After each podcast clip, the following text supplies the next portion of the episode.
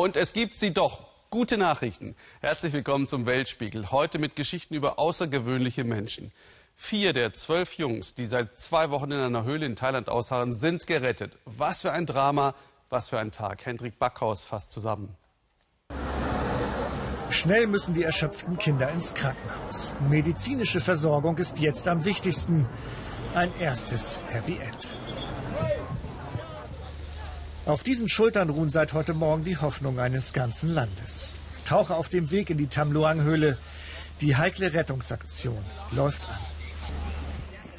Schon im Morgengrauen ist klar, die Zeit wird knapp. Starke Regenfälle kündigen sich an. Dann die Entscheidung des Gouverneurs. Jetzt oder nie. Jungs und Helfer seien bereit, geistig und körperlich fit. Pumpen rund um den Einsatzort laufen auf Hochtouren. Jeder Zentimeter weniger Wasser auf dem Weg aus der Höhle kann helfen, gerade jetzt, wo der Regen einsetzt. Die Mission selbst für Profis extrem schwer. Wie ist das erst für Kinder, die kaum schwimmen können? Auf dem Weg in die Freiheit müssen die Jungs und ihr Trainer rund vier Kilometer zurücklegen. Einen Engpass überwinden und mehrere Tauchgänge absolvieren. Wie? Das zeigt diese Grafik einer thailändischen Nachrichtenagentur. Jeder Junge wird von zwei Navy Seals Tauchern begleitet, angeseilt. Das Ganze nach mehr als zwei Wochen, in denen die Kinder mit ihrem Trainer festsitzen. 800 Meter unter der Erde, körperlich und mental extrem belastet. Draußen hat die Polizei mittlerweile das Gelände abgesperrt. Die Helfer sollen ungestört arbeiten können, Angehörige geschützt werden. Dann in der Abenddämmerung die ersten Erfolgsmeldungen. Jetzt hoffen alle auf ein zweites Happy End für die verbliebenen acht Kinder und ihren Trainer. Ja, Sandra Ratzo in Thailand. Wann und wie werden die restlichen Kinder und der Trainer gerettet? Die thailändischen Marinetaucher haben sich jetzt erstmal die Nacht verabschiedet. Auf ihrer Webseite haben sie bekannt gegeben, wir können diese Nacht alle gut schlafen. Wir haben vier Kinder aus der Höhle geholt. Jetzt muss erstmal eine Pause eingelegt werden. Die 18 Taucher, die an der entscheidenden Stelle die Kinder begleiten, müssen sich erst einmal ausruhen, denn es ist ja eine unheimlich schwierige Aktion. Außerdem müssen die Sauerstofftanks auf der Strecke aufgefüllt werden. Das wird eine Weile dauern. Der Einsatzleiter hat vorhin gesagt, es könnte innerhalb von zehn Stunden weitergehen. Das wäre dann etwa um zwei Uhr morgens deutscher Zeit. Welche Schwierigkeiten gibt es denn aus Ihrer Sicht und aus der des Einsatzleiters?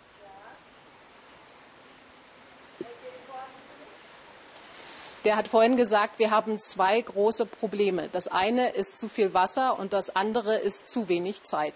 Zu viel Wasser, dazu muss man sagen, es regnet hier, das sieht man vielleicht auch hinter mir seit Stunden schon. Und das kann natürlich dazu führen, dass die Höhle wieder voll läuft, dass der Wasserpegel wieder steigt, der ja in den letzten Tagen dramatisch gesunken war, was ein großer Vorteil war für die Rettungsarbeiten, die ja viel, viel schneller gegangen sind heute, als man das vorher eingeplant hatte. Aber die Zeit läuft eben eben davon und man muss ja noch drei Gruppen aus der Höhle herausholen. Also das Ganze könnte sich noch eine ganze Weile hinziehen.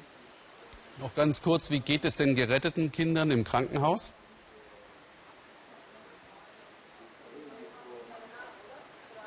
Dazu kann man bisher nicht viel sagen. Wir wissen nur, dass alle vier sicher im Krankenhaus angekommen sind. Es ist für sie ein ganzer Trakt reserviert worden und ein großes Team an Ärzten steht bereit. Es heißt, dass es einem Jungen nicht so gut gehen soll. Der wird ganz eng beobachtet.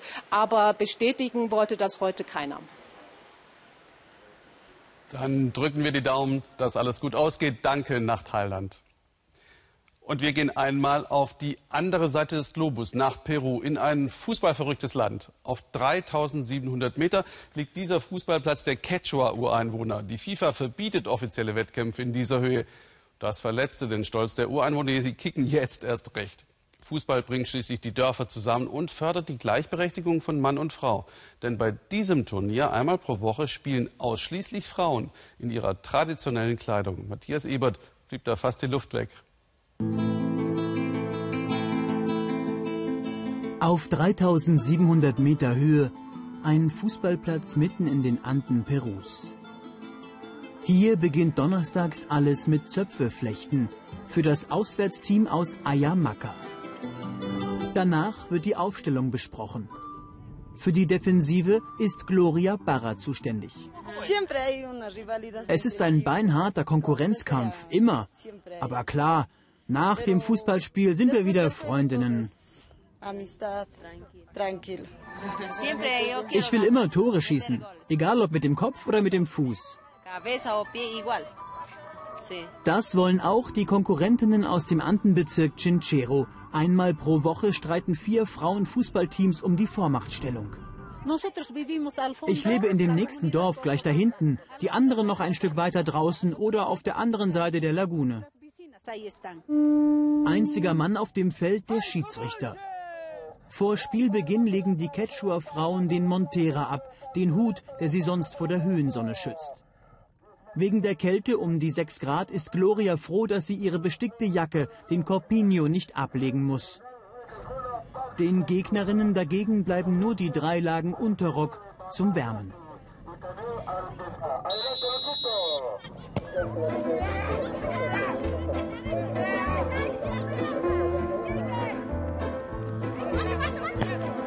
Mit Tempo geht es hin und her.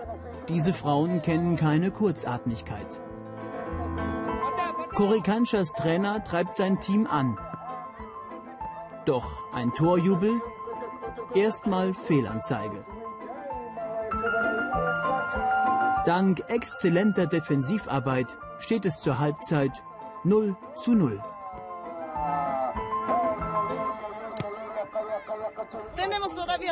Wir haben ja noch die zweite Halbzeit, um zu gewinnen. Wir schaffen das noch, wenn wir kämpfen.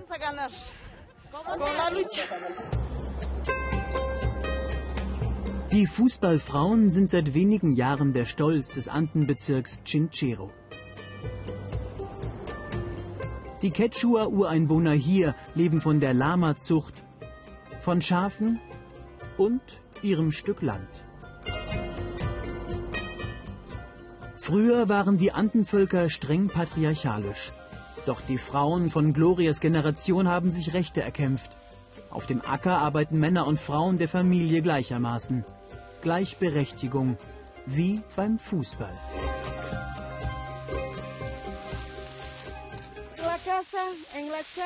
Die Arbeit zu Hause und auf dem Feld mit den Kindern ist stressig. Ich fluche oft. Wenn ich aber Fußball spiele, ist all das vergessen. Da schreien wir vor Glück. Neben einem Stück Land besitzen die Quechuas hier Kuis, Meerschweinchen, eine Delikatesse in Peru. Deren Fleisch helfe gegen Blutarmut, erzählt Gloria. Gerade als Fußballerin bereite sie deshalb die Tiere einmal die Woche zu.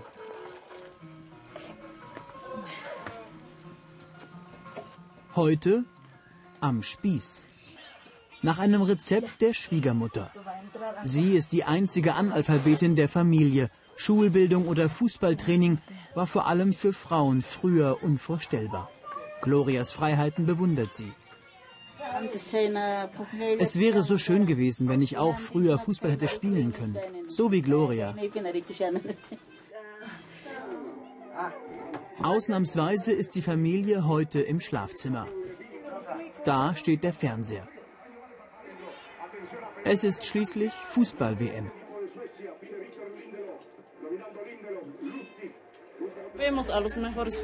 Wir sehen hier die besten Profis am Ball und wir wollen ja auch immer die Ersten sein.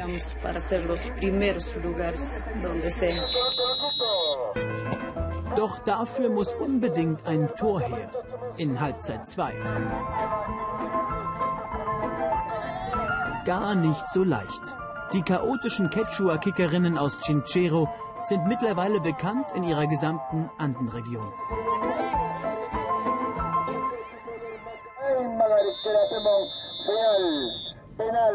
Elfmeterschießen. Treffer für die Gegnerinnen.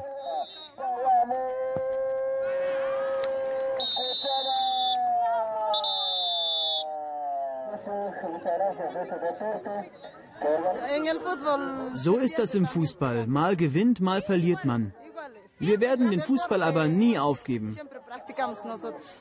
Denn die gesamte Gemeinde findet donnerstags hier zusammen, geeint durch den Frauenfußball. Ich finde das klasse, wunderbar. Perus Stolz. Dann das Finale. Fällt hier endlich ein Tor aus dem Spiel heraus? Nein, wieder Elfmeterschießen.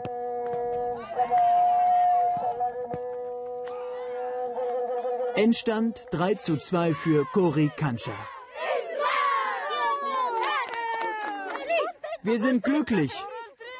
Das war ein Triumph. Niemand konnte uns bezwingen. Wir haben es geschafft. Der Bürgermeister verteilt an jedes Team Schüsseln voll Reis und Nudeln, dazu Limonade. Die Siegerinnen erhalten das Trikot der peruanischen Nationalmannschaft. Auch wenn sie es hier auf dem Platz wohl nie tragen werden.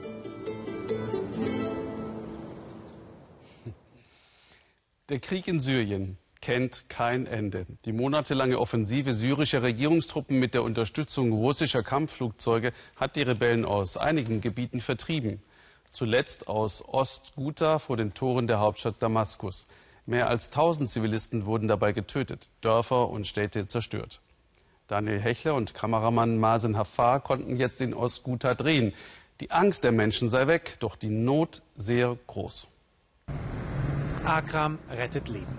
Jede Woche schon etliche Male und ganz unspektakulär.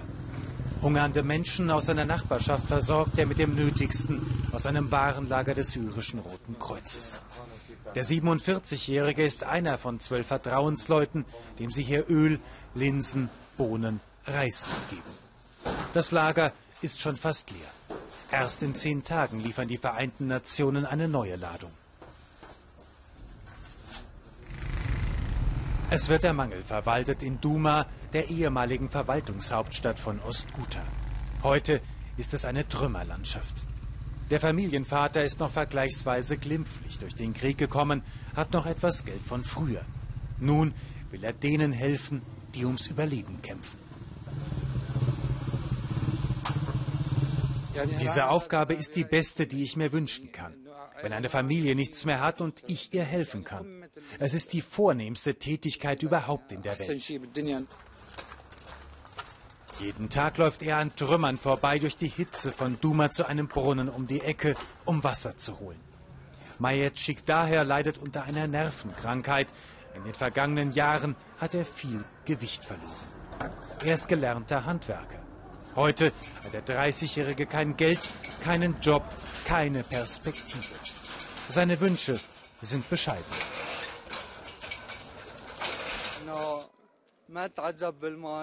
Ich wünsche mir einfach nur genug Wasser zu haben, es nicht jeden Tag holen und schleppen zu müssen. Und Strom, dass jeder wieder Wasser und Strom zu Hause hat.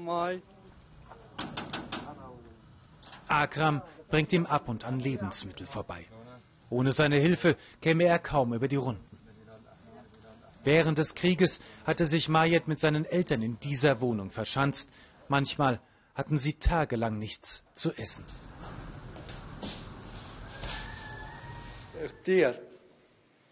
Es war sehr, sehr schwierig. Sie ließen uns nicht raus aus unseren Vierteln zum Arbeiten, diese terroristischen Milizen. Wir konnten kein Geld verdienen.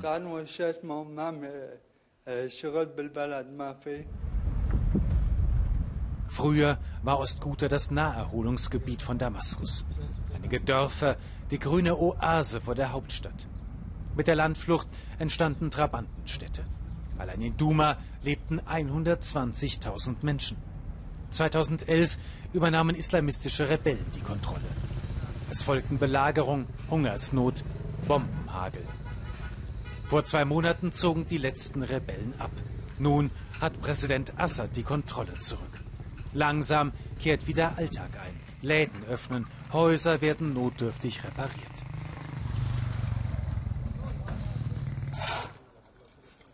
Ayman Sheikh daher ging all die Jahre nicht zur Schule, hatte keinen Job.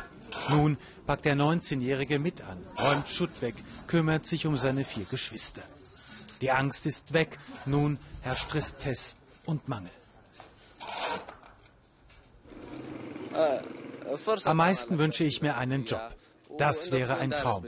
Und einmal zu studieren. Auch Ayman und seine Familie kommen ohne Akrans Hilfe nicht über die Runden. Früher gehörten sie zum Mittelstand des Landes, heute müssen sie um Spenden bitten. Gerade für die Jüngsten eine schwere Bürde. Wir leiden ja nun schon seit sieben Jahren. Gerade die Jugendlichen, Kinder. Für sie brauchen wir viel mehr Unterstützung. Wir versuchen zu helfen, aber es reicht nicht. Während draußen die Bomben fielen, kauerte Akra mit seinen Kindern im Keller eng beisammen. An einer Wand, weit weg vom Fenster. An Lernen oder Spielen war nicht zu denken. Wenn er raus musste, hatte er die Sorge, seine Lieben womöglich nie mehr wiederzusehen. Der Tod war immer da. Wer starb, hatte seine Ruhe. Wir sagten manchmal, der Tod ist eigentlich das Beste, was uns passieren kann. Früher hatte Samir Wara gut zu tun. Heute hat er sein Erspartes aufgebraucht. Der 36-jährige Familienvater baut Fenster. Eigentlich müsste er alle Hände voll zu tun haben. Tausende Fenster in Duma sind geborsten. Doch die Kunden bleiben aus. Die Menschen haben den Krieg gerade hinter sich gelassen. Kein Geld mehr, überhaupt kein Geld. Wir machen nur das Allernötigste. Der Wiederaufbau dürfte Milliarden kosten. Geldgeber aber sind nicht in Sicht. Der Westen hält sich zurück, solange Assad an der Macht ist. Was bleibt, ist ein Leben in Trümmern und Not. Auch Samir steht auf Akrams langer Liste. Bittsteller zu sein, ist dem gestrandeten Handwerker denkbar unangenehm. So wie vielen anderen in der Nachbarschaft auch. Wenn wir einen Film im Fernsehen mit unseren Kindern anschauen und der gefällt uns nicht, schalten wir um. Aber leider können wir die Realität nicht ausschalten. Diese triste Realität auch zwei Monate nach dem Abzug der Rebellen. Akram will helfen, zumindest die schlimmste Not in seinem Viertel ein wenig zu lindern. Daniel Hechler, Sie sind zurück in Kairo. Ostguta ist wieder unter Assads Kontrolle. Warum bleibt denn dann jetzt die Hilfe seiner Regierung aus und die Menschen leben weiter in Trümmern? Naja, das meiste Geld äh, dürfte noch immer in den Krieg fließen. Da bleibt äh, am Ende nicht allzu viel übrig, die armen und ärmsten Menschen auch ausreichend mit dem Nötigsten zu versorgen. In vielen Vierteln von Ostguta gibt es ja noch immer keinen Strom und auch kein Trinkwasser. Und ohne die Hilfsorganisationen, ohne die Vereinten Nationen würden noch sehr viel mehr Menschen in Ostguta Hunger leiden. Wie sieht denn die Kriegssituation insgesamt im Land aus? Naja, am Freitag haben ja auch die Rebellen in Daraa im Süden des Landes kapituliert.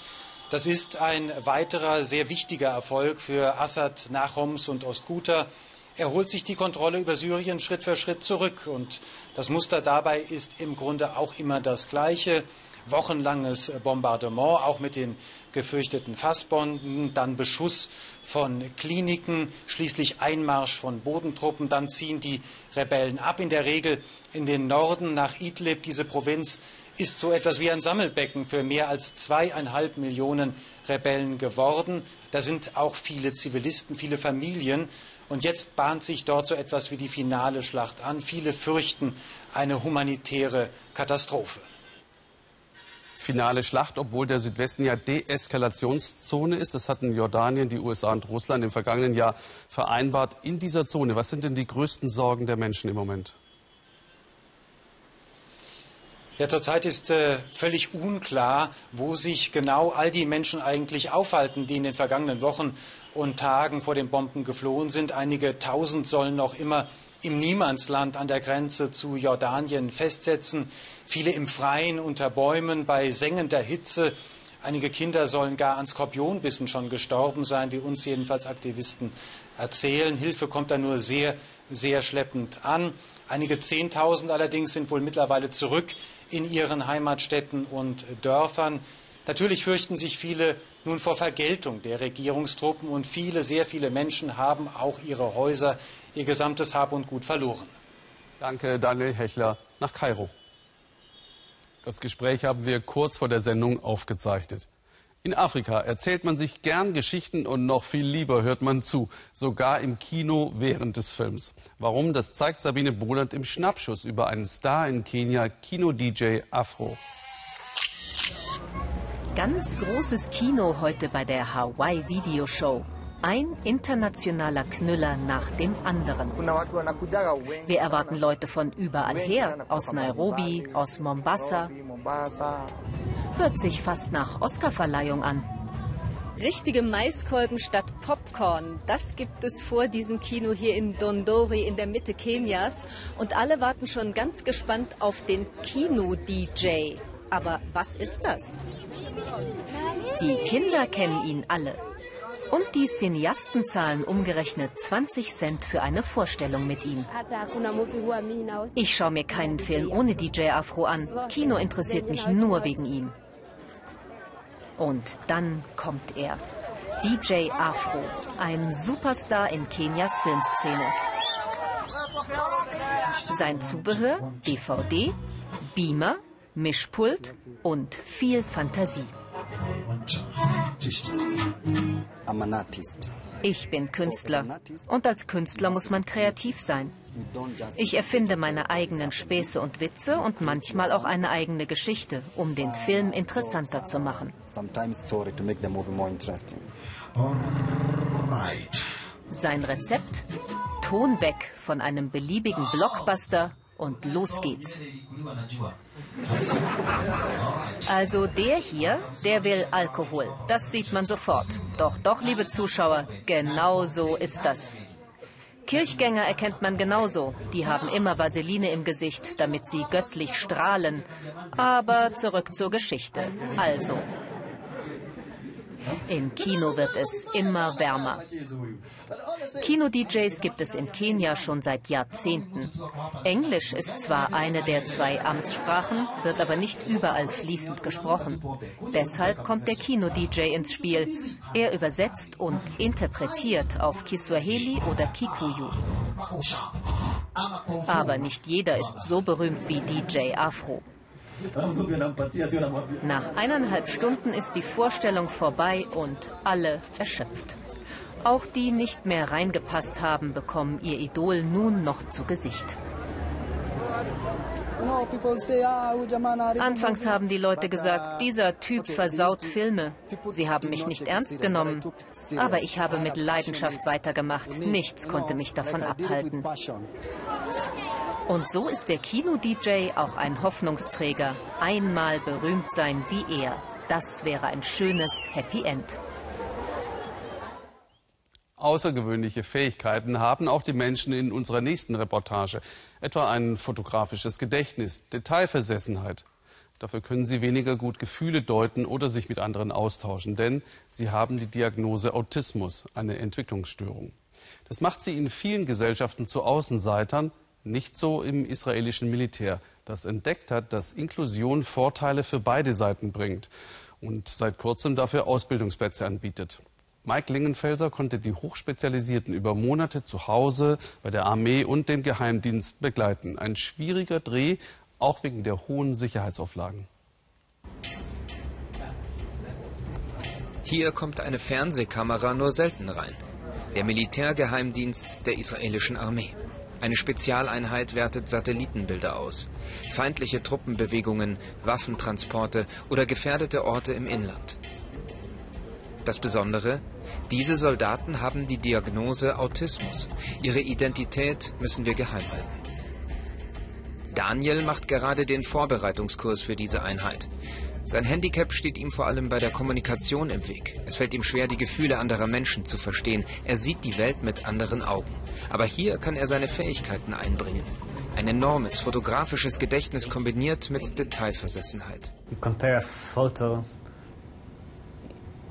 Wir suchen in Satellitenaufnahmen von einem fraglichen Ort zum Beispiel nach Veränderungen zwischen gestern und heute. Wenn er die Probezeit besteht, wird Daniel in fünf Monaten zum Soldaten vereidigt. Für ihn ein Traum, denn in Israel ist die mehrjährige Wehrpflicht für Männer und Frauen hoch angesehen. Oft ebnet sie den Weg für eine spätere Karriere. Lange waren Menschen wie Daniel von der Armee ausgeschlossen, bis vor fünf Jahren das Programm für Autisten startete. Doch bis Autisten hochsensible Geheimdienstaufgaben in der Armee übernehmen können, müssen sie hart an sich arbeiten. Die Fitnessstunde ist dabei nur eine Lockerungsübung. Die psychischen Herausforderungen sind der Knackpunkt. Viele von ihnen waren bisher soziale Außenseiter, die sich jetzt in ein Team einfügen müssen. Tal Wardi hat nach langer Tätigkeit in Israels Sicherheitsapparat erkannt, dass es im Armeegeheimdienst Aufgaben gibt, für die sich Menschen im Autismus-Spektrum eignen. Doch längst nicht alle sind dem Druck gewachsen. Some of them see the world in black and white. Einige im autistischen Spektrum sehen die Welt schwarz oder weiß. Einer war so weit, dass er dachte, wenn er nur einen Fehler macht, muss dafür ein Soldat sterben. Er konnte nicht ganzheitlich sehen, dass zwischen seinen Fotoanalysen und späteren Militäreinsätzen einige Zwischenschritte sind und verfiel in Ängste. Zusammen entschieden wir, dass er nicht geeignet ist. Die autistischen Soldaten dürfen nur an vorbereitenden Maßnahmen teilnehmen. Die Armee stellt ihnen Therapeuten an die Seite. Die Psychologin trifft sich mit Gall, eine der wenigen Frauen im Programm. Gall durchforstet soziale Netzwerke für den Geheimdienst. Die Therapeutin Verit Gunen bespricht mit Gall einen wiederkehrenden Konflikt im Team. Denn auch wenn manche Autisten hochbegabt seien, könnten sie oft nicht einschätzen, welche Gefühle ihre Worte auslösen, seien erschreckend ehrlich.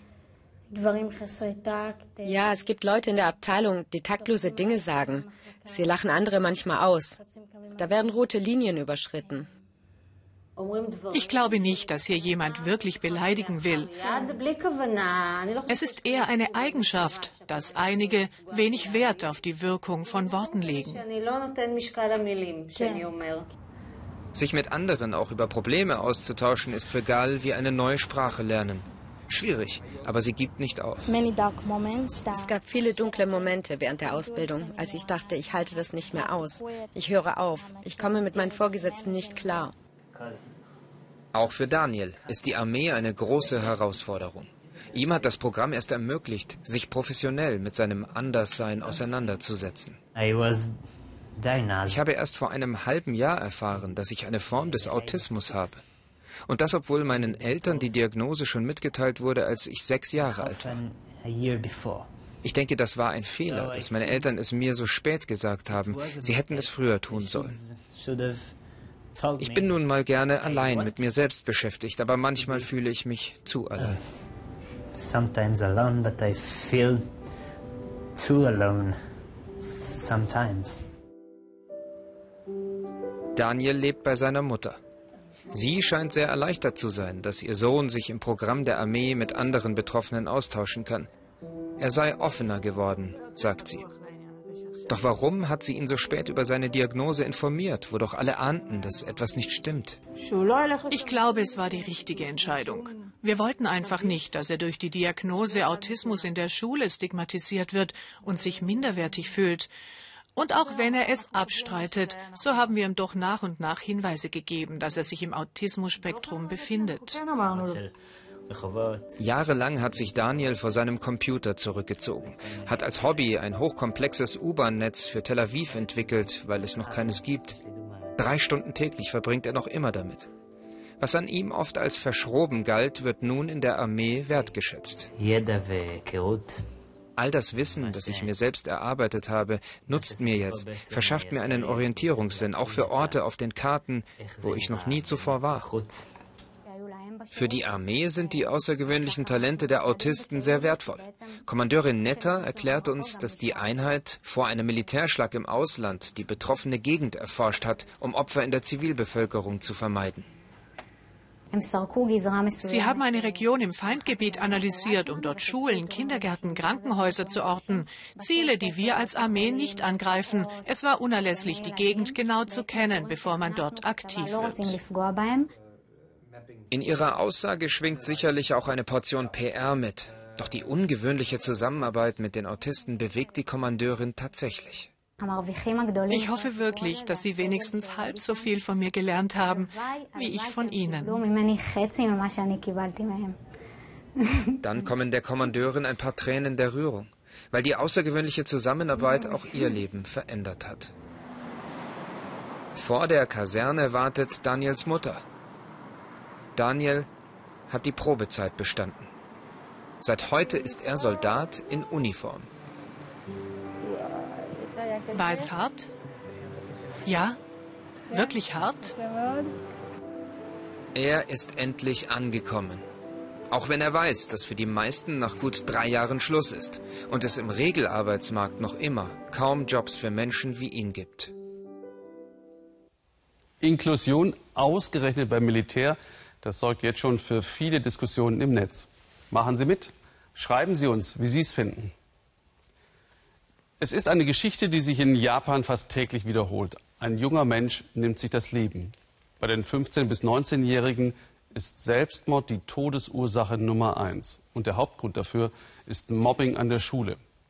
Der Druck in der japanischen Gesellschaft, Erfolg zu haben und zu funktionieren, ist riesig. So groß, dass einerseits gemobbt wird, wer nicht mithält, und andererseits Mobbing von Lehrern, Schulen und Behörden lange schlicht ignoriert wurde. Aus Angst, aus Scham. Torben Bürgers über Versuche gegenzuwirken und über verzweifelte Eltern. Yutaka Tanaka möchte nicht erkannt werden. Zu tief sitzt noch immer der Schmerz über den Tod seines Sohnes. Der damals 13-jährige Hiroki nahm sich 2011 das Leben. Er hielt die ständigen Hänseleien und Übergriffe seiner Mitschüler nicht mehr aus. Er wurde geschlagen und getreten, sein Gesicht beschmiert, seine Lunchbox versteckt. Beim Schulfest wurde er an Händen und Füßen gefesselt, seine Schulbücher und sein Zeugnis zerrissen. Viele Mitschüler haben tatenlos zugesehen, aus Angst, selbst gemobbt zu werden, wenn sie eingreifen. Hier an seiner Schule wurde Hiroki das Leben offenbar zur Hölle gemacht. Der Vater ist davon überzeugt, dass die Lehrer tatenlos zusahen. Um ihre Karriere nicht zu gefährden, hätten sie das Mobbing systematisch verschwiegen. Die Schule bestreitet das bis heute. Bei einer Durchsuchung wurden jedoch Akten beschlagnahmt, aus denen hervorgeht, dass es sehr wohl Hinweise auf Mobbing gab. Lehrer zu sein gilt in Japan als heiliger Beruf. Dabei sind sie nichts als normale Angestellte. Sie lehnen jede Verantwortung ab. Deshalb bleibt oft ungeklärt, ob sich ein Kind wegen Mobbings das Leben genommen hat oder aus einem anderen Grund. Da wird so getan, als ob nichts gewesen wäre. Der Selbstmord des 13-jährigen Hiroki hat seine Heimatstadt Otsu aufgerüttelt. Bürgermeisterin Naomi Koshi hat den Kampf gegen Mobbing zur Chefsache erklärt. Sie war früher selbst ein Opfer. Eine ihrer ersten Amtshandlungen die Gründung einer Spezialeinheit. Sie steht Eltern zur Seite, die in der Schule nicht ernst genommen werden und bietet Schülern anonyme Hilfe per Telefonhotline. Mobbing ist für viele Japaner noch immer ein Tabuthema. Mobbing wird oft aus falsch verstandener Rücksicht geheim gehalten, um Kinder, die Opfer geworden sind, nicht zu stigmatisieren. Das ist eine völlig falsche Wertvorstellung. Anpassung und Harmonie werden in Japan oft höher geschätzt als Vielfalt und Individualität. Schule ist kein Ort, wo selbstbewusste kreative Meinungen gefragt sind, sondern Geduld und Gruppenzwang. Wer auffällt, muss mit Konsequenzen rechnen. Oder wie es ein japanisches Sprichwort sagt, der Nagel, der hervorsteht, wird niedergehämmert. Das Resultat? Eine Kultur des Verdrängens. Nao Tsuruoka kennt das Gefühl, vor eine Mauer des Schweigens zu rennen. Der heute 18-Jährige musste die Schule wechseln, weil seine Eltern umzogen.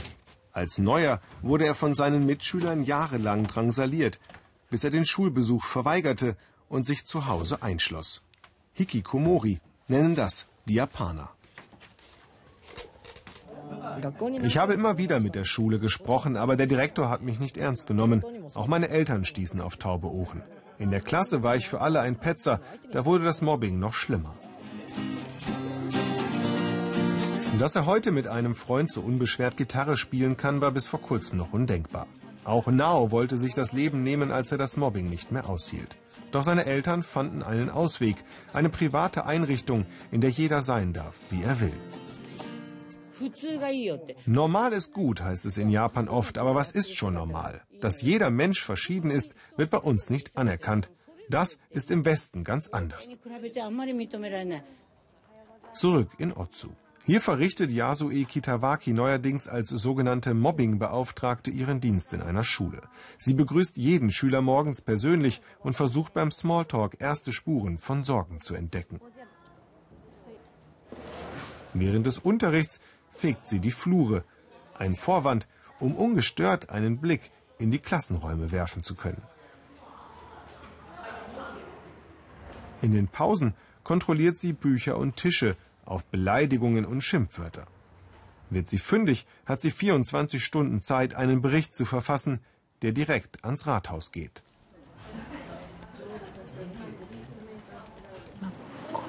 Ich habe den Eindruck, dass durch die Einführung der Berichte das Bewusstsein der Lehrer für Mobbing stark gestiegen ist. Man beobachtet jetzt einfach strenger, ob es erste Zeichen für Mobbing gibt. Das System zeigt Wirkung. Die Zahl der festgestellten Mobbingfälle in Otsu ist sprunghaft gestiegen, von früher 50 pro Jahr auf jetzt mehr als 1200. Die Dunkelziffer dürfte trotzdem noch darüber liegen. Viele Schüler haben nach wie vor Hemmungen, sich Erwachsenen anzuvertrauen. Wahrscheinlich wäre es am besten, zu seinen Eltern zu gehen, aber die machen sich dann vielleicht Sorgen und man will sie auf gar keinen Fall enttäuschen oder traurig machen.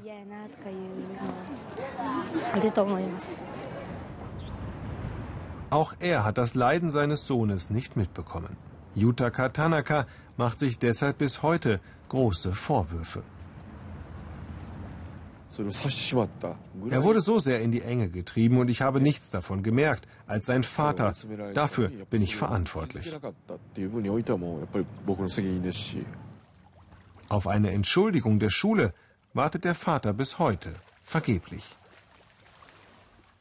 Wenn auch Sie oder Ihr Kind Rat oder Hilfe benötigen, finden Sie auf der Webseite telefonseelsorge.de Ansprechpartner. Gleich in der Tagesschau gibt es von unserer Korrespondentin Sandra Razzo den aktuellen Stand zur Rettung der Kinder aus der Höhle in Thailand. Danke an Sie und noch einen interessanten Abend hier im Ersten.